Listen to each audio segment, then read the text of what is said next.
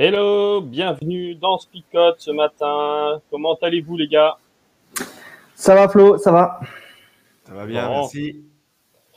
Bon, et eh ben moi, je vous avoue que j'ai fait la même expérience que le poisson cette nuit. Voilà. Euh, et donc, je voulais avoir une petite pensée pour ce poisson qui a été ballonné pendant plusieurs jours, où ça a dû être resté sur le ventre. Ça a été difficile pour lui quand même. Voilà. Donc, euh, je voulais introduire ça avec cette petite pensée pour le poisson quand même que dans Jonas, on ne, parle que de Dieu, que de Jonas, et on oublie un petit peu le poisson, qui a quand même accompli la volonté de Dieu, lui aussi, je vous le rappelle quand même, et ça c'est important. Donc euh, voilà. Euh, mais maintenant, ce qui nous intéresse, c'est l'après, hein, euh, l'après. Rejet. Rejet, voilà, pour parler doucement et en euphémisme. Donc aujourd'hui, on est avec Jonas à Ninive avec cette proclamation d'une bonne nouvelle pour chacun et surtout pour les Ninivites. Donc on va essayer de voir un petit peu cette belle nouvelle, si vous voulez bien.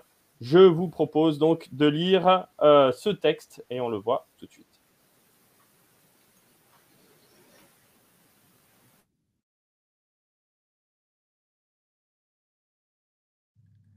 Une deuxième fois, le Seigneur dit à Jonas, Debout, va à Ninive, la grande ville, Annonce-lui le message que je te donne. Alors Jonas se lève. Il part, mais cette fois, il va à Ninive, comme le Seigneur l'a demandé.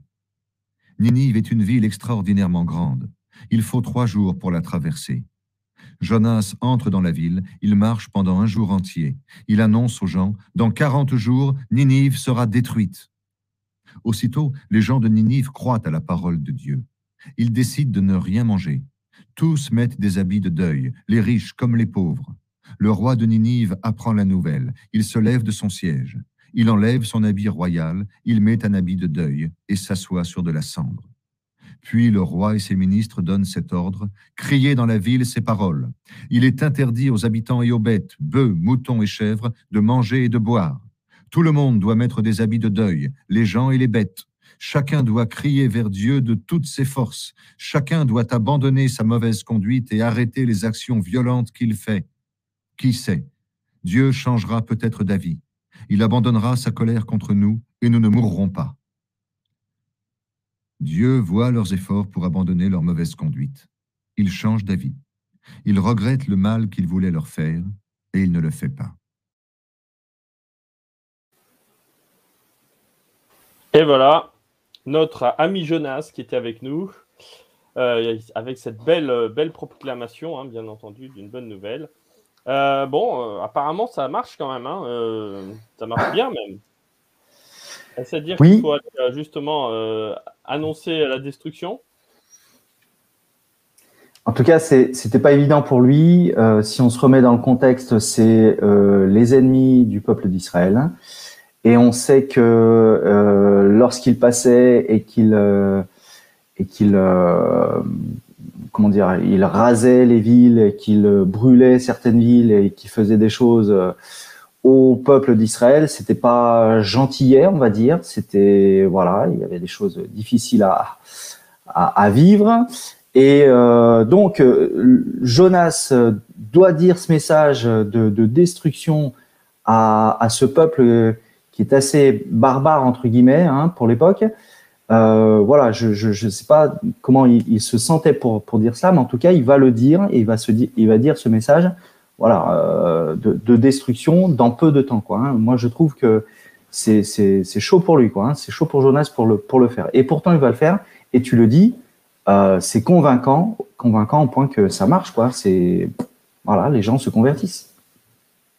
Après, moi, ce qui m'interroge quand même, c'est comment ça se fait qu'il annonce les 40 jours de destruction à la ville de Ninive euh, on ne voit pas en fait euh, quelque part que Dieu a, dit ça. Il a juste dit euh, proclame contre Ninive. Et on a mhm. l'impression qu'il a rajouté la, dimension du temps, hein, donc 40 jours, qu'il y a la, comment dire, la destruction qui va arriver. ça me paraît bizarre régulièrement dans, dans l'Ancien Testament. Justement, Dieu dit très clairement, très précisément ce qu'il veut qu'il dise. Et puis, c'est répété exactement mot pour mot par le prophète. Là, en l'occurrence, on dit juste Dieu a dit de proclamer contre Nénive, de crier mhm. vers elle.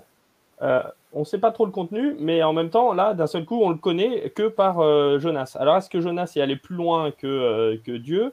Est-ce que. voilà, ça m'interroge en fait. Je n'ai pas de réponse particulière. mais, ouais, pas vous. Ouais, moi j'ai l'impression que c'est du, du remâché. Encore un petit jeu de mots, mais bon, voilà.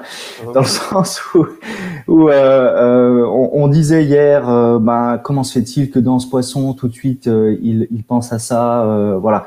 J'ai l'impression qu'encore une fois, Jonas, il écrit certainement son message après coup. Et donc, oui, des éléments sont sont pas tout révélés. Il y a peut-être effectivement des paroles de, de Dieu qu'il n'a pas qu'il n'a pas dites. Euh, qui n'a pas dit, mais on, le voit dans, dans, ses propos que les paroles de Dieu étaient effectivement celles-là.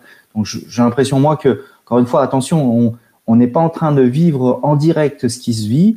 C'est bien Jonas qui a qui réécrit euh, ce qu'il a vécu quelques jours, quelques semaines, quelques mois après, j'en sais rien. Mais euh, dans, dans, ce qu'il va réécrire, bah, il y a oui des éléments qui manquent dans ce que Dieu lui a lui a dit de, dire, et là, il le dit euh, peut-être comme ça. Voilà mon explication. Hein. Je ne dis pas que c'est ça exactement, mais voilà. En fait, ce qui est rigolo, c'est que l'histoire de Jonas, euh, elle commence presque là. C'est-à-dire si on enlève le chapitre 1, 2, on pourrait commencer avec, euh, voilà, il y a Jonas qui va à Ninive, qui prêche, et j'ai envie de dire, il fait l'impasse sur toutes les petites errances qu'il avait un petit peu avant.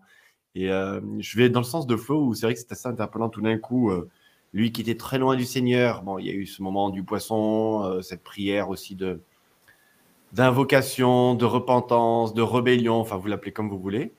Et puis tout d'un coup, voilà, ça y est, là, c'est, il est regonflé à bloc. Et euh, ce chapitre 3, c'est euh, la vie merveilleuse d'un prophète qui annonce le message qu'il doit annoncer. Et un message qui est tellement efficace que tous les gens en face, ben, ils sont obligés, obligés de se plier quelque part. Et c'est vrai que ça dénote énormément. Alors, c'est vrai que malheureusement, euh, quand on lit le livre de Jonas, on, connaît la suite aussi. Donc, du coup, ça, voilà, ça, comment on dit déjà, euh, ça spoil, euh, ouais, ça spoil la suite. mais, mais, voilà, il y a un truc un peu presque surréaliste sur ce chapitre 3, quoi. Quelque part, tout, le monde est merveilleux, le monde merveilleux du prophète, quoi. Oui, alors c'est étonnant, voilà, de la part de, de, ce peuple étranger qui ne connaît pas Dieu, euh, ennemi du, peuple d'Israël, qui ne connaît pas Dieu, donc qui n'a pas cette habitude d'être confronté aux paroles de Dieu, peut-être, hein, euh, de, la part d'un prophète. Et puis, euh, encore une fois, ben, les, du plus petit jusqu'au plus grand, on, on, change de vie, quoi. Enfin, on, comprend le message et on veut changer. Et habituellement, c'est plutôt le roi d'abord et le peuple ensuite. Là, c'est le peuple d'abord. Euh, ça arrive aux oreilles du roi et lui aussi il descend de son trône. Je ne sais pas si vous vous rendez compte, hein, il descend de son trône, il change d'habit, il se revêt d'un sac, il s'assoit sur la cendre. Euh, il, voilà, il fait tout. Et puis la proclamation qu'il va dire, alors voilà que, que toutes les personnes dans Ninive, donc euh, on dit que voilà il fallait trois jours de marche pour faire le tour de, Ninive. Ça veut dire qu'il y a un paquet de monde là-dedans et il il dit voilà, tout le monde, jeûne obligatoire. Hein, euh, pas vaccin obligatoire, mais voilà, jeûne obligatoire. Et puis, euh, non seulement les hommes, mais alors les bêtes. Alors c'est là où euh, comment tu vas faire jeûner une, une bête, ça je sais pas. Par contre, euh, qu'elle boive pas, qu'elle mange pas. Bon, voilà. Mais en tout cas, hommes et bêtes doivent jeûner. Et qui sait si Dieu va pas revenir sur sa sur sa décision. Bah, il y a un truc que je trouve très très symbolique dans ce passage-là. Hein. Justement, euh, on a parlé de, 40 jours qui sont décrétés pour la ville. On a parlé de 3 jours pour faire le tour de la ville. Bon, moi, je vous ai déjà dit lundi, franchement, j'y crois pas. Hein. Euh, je crois, je crois plus à une valeur symbolique de trois jours pour faire le tour d'une ville, parce que une ville dont il faut trois jours, vous imaginez, c'est une ville qui serait plus grande que Paris. Enfin, ça, ça n'existait pas. C'est-à-dire qu'une ville de, de, plus grande que Paris à l'époque, c'est pas possible, quoi. Donc, comment tu fais pour ne pas faire manger, pour faire jeûner des animaux, quoi? Euh, ne pas les faire boire et ne pas les faire manger. Je... Enfin, si un tantinet grandi à la campagne, c'est très très compliqué quand même. Hein. Euh, alors, autant je, ça peut marcher pour un œuf, un mouton, un, un bœuf, un mouton, autant pour les poules, euh, tu les mets en laisse pour éviter qu'elles aillent picorer. Voilà. Je, je, me dis que dans l'application, c'est certes, on n'y arrive pas, quoi. Hein. C'est quelque chose qui, qui, qui, est impensable. Maintenant, ça, ça dénote l'intention du roi, même si c'est pas applicable. Euh, l'intention de ce roi, c'est dire, euh, voilà, je prends la chose tellement au sérieux que là, il, faut qu'on aille euh, le plus loin possible. Et le plus loin possible, c'est les hommes, aussi les bêtes. Alors, c'est pas applicable, on est d'accord, mais ça dénote que ce roi prend vraiment les choses à cœur et qu'effectivement, il, veut changer les choses, il veut changer son cœur. Et qui sait, encore une fois, si cette façon de faire ne va pas faire changer Dieu de, sa décision. Quoi. Ouais, alors une, remarque de, de Madine, c'est, je, vais dans, dans son sens hein, sur, euh, sur cette portée symbolique. Hein. C'est-à-dire que, euh, voilà, il y a le symbole d'une très grande ville, d'une très grande ville en bord de mer qui, euh, voilà, on le sait dans le contexte de l'époque, les grandes villes qui sont en bord de mer se développent parce que bah, c'est elles qui sont des villes marchandes, c'est elles qui, qui apportent quelque chose à la, qui ont une valeur à la cité et tout ça. Et voilà, on, se retrouve avec euh, euh, quelque part l'idée que Dieu peut même toucher les plus grands, le roi, peut même toucher une ville entière, peut même toucher les animaux presque. Donc ça va aussi dans, ce sens-là. C'est-à-dire qu'il y, a un message qui est puissant, un message qui est global. À, ma connaissance, il y a peu de récits dans, dans, la Bible où il y a une conversion de ville entière aussi radicale quelque part. C'est presque trop beau, tu vois ce que je veux dire Alain? C'est voilà, il y a, quelque chose de, vraiment de l'ordre du, surnaturel, on, peut vraiment le dire. Quoi. Cette histoire, elle est, elle est presque exagérée dans les, dans les opposés. Oui, voilà, on avait, on avait euh, les réticences d'un prophète. On a euh, vécu tout, tout, ce qui l'empêchait. Enfin, on a vu euh, tout ce qu'il a fait pour, pour fuir. Il arrive enfin à cette ville et on sait encore une fois cette ville ce qu'elle est par rapport à, à Israël. Et, on s'attendrait peut-être comme Jonas, euh, enfin je sais pas s'il s'attendait à ça, mais en tout cas, euh, la chose naturelle, ça serait que ce peuple étranger, cette ville étrangère, dise mais qu'est-ce que tu viens faire là? Euh, C'est qui ce Dieu? On le connaît pas. Nous on a d'autres dieux. Fais-nous des preuves. Un petit peu comme Moïse pour convaincre Pharaon quelque part. Hein. voilà, il a dû revenir et venir et dire non, voilà. Et là, non, il n'y a pas besoin de, de, de faire tous, tout un tas de, de, choses. La première proclamation, en une journée et demie, je crois, euh, ça suffit et l'ensemble de la population et les plus grands se convertissent. C'est vrai que c'est c'est pas les choses euh, dans l'ordre naturel de ce que l'on attend. On attendrait une confrontation, mais non, ça ça marche et ça se convertit. Et on devrait être content de ça. On va voir par la mmh. suite que c'est pas évident pour pour Jonas. Alors pour répondre à à, Alice. Euh, c'est pas que je ne crois pas du tout à ce récit, hein, bien au contraire, j'y crois profondément, sinon euh, on l'enlève de nos Bibles. Hein. Euh, c'est simplement, je pense qu'à un moment donné, le, récit symbolique vient apporter, enfin, comme tout texte de la Bible, il y a, le travail de, celui qui l'écrit à un moment donné. Et s'il le présente de cette manière-là, je pense que c'est volontaire quelque part. Donc, il y a une volonté aussi de d'augmenter certaines choses. Par exemple, voilà, c'est pour ça que je disais la portée symbolique des jours, 3 jours, 40 jours, une très grande ville, et puis euh, la conversion radicale de toute une ville. Tout ça, c'est pas, c'est pas que c'est exagéré, mais c'est, ça a une portée vraiment symbolique. Et il y a ce que les faits et il y a la réalité. C'est-à-dire que même si on est un peu objectif, c'est impossible qu'une ville entière se convertisse. Il y aura forcément un gars qui dira j'y crois pas, moi, au Covid, ça n'existe pas. Donc, euh, c'est un peu la même idée. C'est-à-dire que finalement, il y, aura, il y aura toujours des réticents et dire que toute la vie s'est convertie. Donc, euh, ça n'enlève pas la puissance de Dieu ou le message du prophète, bien au contraire. C'est juste cette dimension de la portée symbolique. La preuve en est, même dans les récits du, d'Israël, hein, de la sortie d'Égypte, etc. Tout le monde d'un même cœur sort pour d'Égypte, et puis très rapidement après, on se rend compte qu'en fait tout le monde n'est pas tout à fait dans même, n'est pas tout à fait raccord. Donc il faut pas hésiter à, aller au-delà de ce que dit l'auteur et le texte, euh, et essayer de comprendre quelque part toutes les idées qu'il y a derrière. C'est ce que je veux dire par rapport à, Jonas, quoi. Euh, Alain, je crois que toi, tu avais une vision sur ce texte assez particulière, avec une interprétation particulière. Est-ce que tu veux Ok, alors.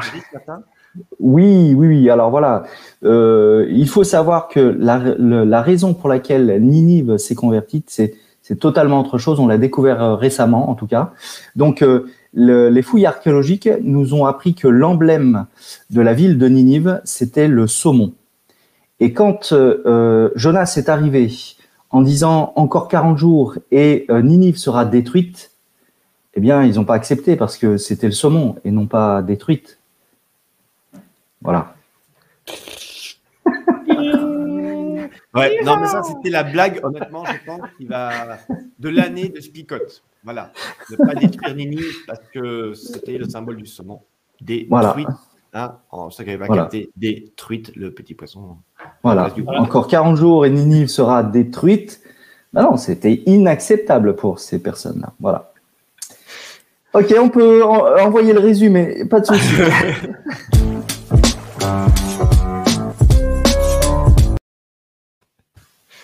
Quelle transition, merci Alain de, tes blagues. De, vraiment, ça apporte quelque chose le matin comme ça. On, se sent édifié, on se sent nourri.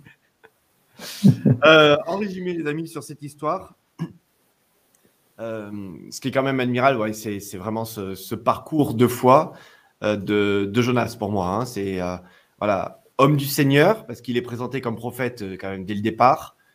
Homme du, du Seigneur qui fuit totalement, et alors là, un prophète qui fuit, euh, on appelle ça comment euh, Bon, voilà, je sais pas. J'ai des mots en tête, mais je ne peux pas les dire à l'antenne, donc euh, je préfère les garder dans ma tête. Hein. Après, je me fais recadrer. Et puis un prophète qui revient, c'est quoi? C'est un prophète reconverti. en tout cas, voilà, là, il y a un prophète qui reprend ses fonctions, en tout cas jusqu'à demain. Demain est un autre jour et ce sera plus compliqué. Alors moi, j'ai l'impression que le, focus, c'est pas vraiment sur le prophète, en tout cas dans le chapitre 3, mais c'est sur cette ville, c'est sur euh, ses habitants, c'est sur euh, euh le roi de, cette ville qui, effectivement, va, changer du, du, jour au lendemain. Impensable, impensable, et comme tu disais, Flip, quelque part surnaturel. et en même temps, j'y crois. Et en même temps, je me dis, ben oui, cette ville, elle a, elle a, elle a fait quelque chose d'extraordinaire. Elle a, elle a voulu changer. Elle a voulu euh, et elle a mis les, les choses en, en place pour, pour, pour, montrer ce changement qu'il y avait, euh, qu'il y avait dans le, dans le cœur. C'est pas, c'est pas de l'hypocrisie, je pense pas. Sinon Dieu ne serait pas revenu sur, sur, euh, sur ses pensées. Mais euh, voilà, c'est tout un peuple qui dit on, on, on a mal agi quoi. Et c'est quelque part c'est la Enfin, moi, je dis euh, quand euh, un homme euh, ou une femme dit j'étais dans l'erreur et je me rends compte et je demande pardon et je, moi, je trouve que c'est c'est démontrer en tout cas la force de caractère de, de quelqu'un qui qui admet que ce qu'il a fait et, n'est pas conforme. Moi, je trouve ça génial. En tout cas, une conversion géniale de la part de ce de ce peuple. Oui, et puis pour, enfin, faut se rappeler pour qui est écrit ce livre-là c'est quand même pour des Israélites, qui, euh, des Juifs, qui, eux, ont euh, pour ennemi Ninive. Donc, euh, de voir, c'est ça qu'on est en train de dire, c'est qu'il y a une caricature, on a grossi le trait exprès pour pouvoir dire avec force un message qui est celui de dire, mais même vos ennemis peuvent se convertir à Dieu.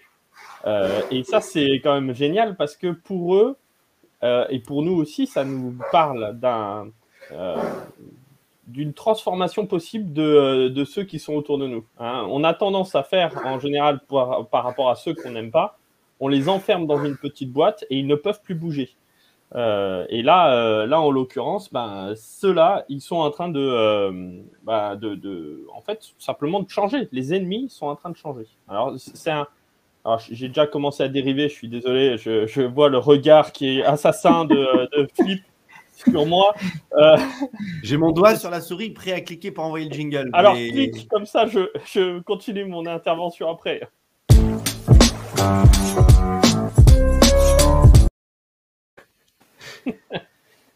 Donc, je répète ce que je dis maintenant pour nos vies, bah, c'est euh, justement de savoir euh, quand j'enferme mon ennemi ou ceux que j'aime pas dans une petite boîte et qu'ils ne peuvent plus changer, plus être transformés parce qu'ils sont comme ça et pas autrement, ben là, Jonas nous dit aussi le contraire. C'est de dire, ben, voyez, euh, même vos ennemis, vos ennemis depuis toujours, ben, eux, ils ont eu la capacité d'entendre la parole de Dieu, d'être transformés, et maintenant, ben oui, euh, vous, pouvez, euh, vous pouvez être transformé. Ouais, merci Sophie. Hein. Ce qui est impossible à l'homme est possible à Dieu. Et ça, c'est clair. Et la transformation est possible. Euh, en tout cas, c'est ce que nous dit la Bible du début jusqu'à la fin. Ouais, moi, ce que je trouve. Enfin. Dieu, quelque part, voilà, va sauver cette ville. Comme je disais, je pense que dans l'eau, il y en a quand même quelques. Il doit y avoir quelques réticents. Hein. Ça, ça, ne réduit pas le, le, miracle de Dieu et puis la, la beauté de cette conversion, mais il doit y avoir quelques réticents. Tout comme j'imagine qu'une fois que euh, tout s'est bien passé, euh, que la ville a été sauvée, il y en a quelques-uns qui vont revenir en arrière en disant Ouf, les gars, on l'a échappé belle, hein Allez, c'est reparti. Donc, je pense qu'à un moment donné, ben, ça, c'est nos errances d'humains, quelque part. Hein. C'est-à-dire qu'à un moment donné, on a une prise de conscience. Oh là là, j'ai vraiment été mauvais. On se met à genoux, on demande pardon à Dieu. Et puis, le lendemain, on a oublié que, ben, ben, qu'on avait, euh, qu'on avait fauté, quelque part. Donc, moi, ce que j'aime dans, dans ce récit de conversion collective, quelque part, j'ai envie de dire, l'auteur a essayé d'écrire pour moi, avec ces mots, euh, quelque part, quelque chose d'extraordinaire, à une, échelle extraordinaire, quelque chose qui s'est passé. Voilà. Et, et, ça, pour moi, euh, c'est vraiment la, la, beauté de. vraiment la beauté de ce texte. il y a un truc à une grande échelle qui se passe et euh, qui, euh, qui fait que voilà, il y a quelque chose de beau qui, qui arrive. Quoi. Alors j'ai quelques soucis avec nos hackers qui arrivent de temps en temps sur nos réseaux, désolé. J'essaye de les bloquer en même temps. en tout cas, moi, ce qui dans, le et maintenant, ce qui m'interpelle, c'est comme tu le dis, Flo, ce message écrit, c'est aussi pour les habitants d'Israël et c'est aussi pour Jonas lui-même. Et, du coup, je me dis, voilà, pour moi, euh, est-ce que je crois réellement euh, que l'Esprit de Dieu peut changer le cœur de certaines personnes quand moi-même, je suis appelé par Dieu à leur délivrer un message? Et parfois, euh, bah, je dois me... Enfin, je, me dis, voilà, je suis en train de prêcher dans le désert. Jamais, jamais ils vont pouvoir accepter ce que je, dis là ou je sais pas. Hein. En tout cas, j'y crois à moitié. Je j'y vais, mais j'y crois à moitié. Et là, euh, je sais pas comment Jonas y est allé, hein. Vas-y, Flo. Ou alors Jonas y croyait pleinement, quoi. Hein. Vous serez détruite et puis euh, c'est tout. Hein. Euh. C'est-à-dire que là, la, proclamation, elle est assez simple pour lui, parce que et c'est pour ça que je posais la question au début. Est-ce qu'il est allé, est-ce pas allé un petit peu au-delà de, ça, qu'il s'est pas laissé emporter? En même temps, ça porte des fruits. et c'est peut-être un contre-exemple, encore une fois, hein, Jonas, moi je crois surtout que c'est un contre-exemple sur bien des aspects. Euh, là, en l'occurrence, il est en train de dire à ses ennemis Vous allez être détruits, euh, vous allez être détruits. Enfin, j'ai l'impression qu'il est vraiment même content de cette proclamation, en fait. C'est-à-dire que, euh, voilà, et, on va le voir un petit peu plus tard, c'est justement toute la, la, problématique de Jonas. C'est de dire Mais j'ai dû annoncer à certains un message que je croyais, et puis qui va être le contraire de ce qui va arriver. Je vais être un faux prophète. Euh, alors là, je vais, je vais, encore trop loin, vous m'excuserez, euh, je, me projette encore pour, euh, pour demain, mais demain on verra ça, mais c'est voilà. Mais j'ai l'impression surtout que lui, il a dit simplement vous allez être détruit, ça lui faisait bien plaisir, et puis c'est tout. Le seul problème, c'est que ça a eu un effet, bah, ça n'a pas eu tout à fait l'effet escompté. Ouais, ça pose question quelque part sur les enfin sur nos motivations à nous. Hein. C'est-à-dire que peu importe nos fonctions, on va peut-être dire quelque chose de très beau, mais même quand tu dis quelque chose de très beau, euh, c'est quoi au final ce que tu recherches quelque part? Et c'est un peu ce qui se passe avec Jonas. Voilà, il prêche le message du Seigneur. C'est pour ça qu'on disait voilà, prophète, ça y est, enfin, il est prophète. En même temps, là, comme ça, sur le chapitre 3, pour l'instant, tout va très bien. Et puis demain, hmm. on se rend compte que sa motivation profonde, euh, elle était questionnable quand même. Et c'est là où, bon. Euh, Moi, je m'interpelle. C'est que malgré cela, malgré quelque part la motivation du prophète qui est un peu limite, euh, en tout cas ce que nous dit le texte, hein, euh, ben, le Seigneur le choisit quand même et que ça a quand même un effet. Alors ça, par contre, c'est quelque chose que je ne comprendrai jamais. Euh, c'est-à-dire que même d'un truc aussi mauvais que ça, et eh ben, le Seigneur arrive à faire quelque chose de bon pour ces gens-là de Ninive. Mm. Voilà. Même avec nous qui sommes que des mécréants tous les trois, nous sommes trois pasteurs mécréants.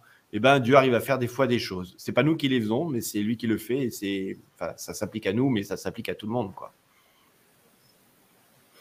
Et c'est là où c'est intéressant, c'est parce que justement, euh, Dieu nous utilise euh, malgré peut-être nos errances, malgré peut-être nos, erreurs, malgré aussi euh, ben, le fait qu'on ne soit pas tout à fait avec parfois même les bonnes intentions. Quoi, hein. Donc, je trouve ça chouette parce que la parole de Dieu transparaît, transpire malgré, malgré nous.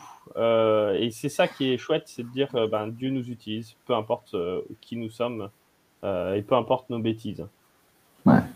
Ça, c'est étonnant, hein, de, je sais pas si, euh, voilà, c'est étonnant de, euh, tu te dis, euh, pour, pour être convaincant, bah, il faut que j'y mette de, de la passion, du cœur. Je, je peux pas délivrer un message, euh, juste répéter des mots, vide de sens, euh, et voilà, je vous disais, balancer le message, c'est comme ça, et ok. Non, on- enfin, j'ai l'impression que pour convaincre, eh ben, il faut que ton cœur, faut que tu, tu sois convaincu de ce que tu es en train de dire. Et euh, je vois pas une proclamation qui touche autrement que celle-là. Et là, j'ai l'impression que Jonas, euh, est-ce qu'il était, euh, enfin voilà, il y va peut-être à reculons, j'en sais rien, mais en tout cas, les paroles touchent. Et c'est ça qui est vraiment étonnant, quoi. C'est, Mm. ça touche quand même. Oui, j'aime bien le comment.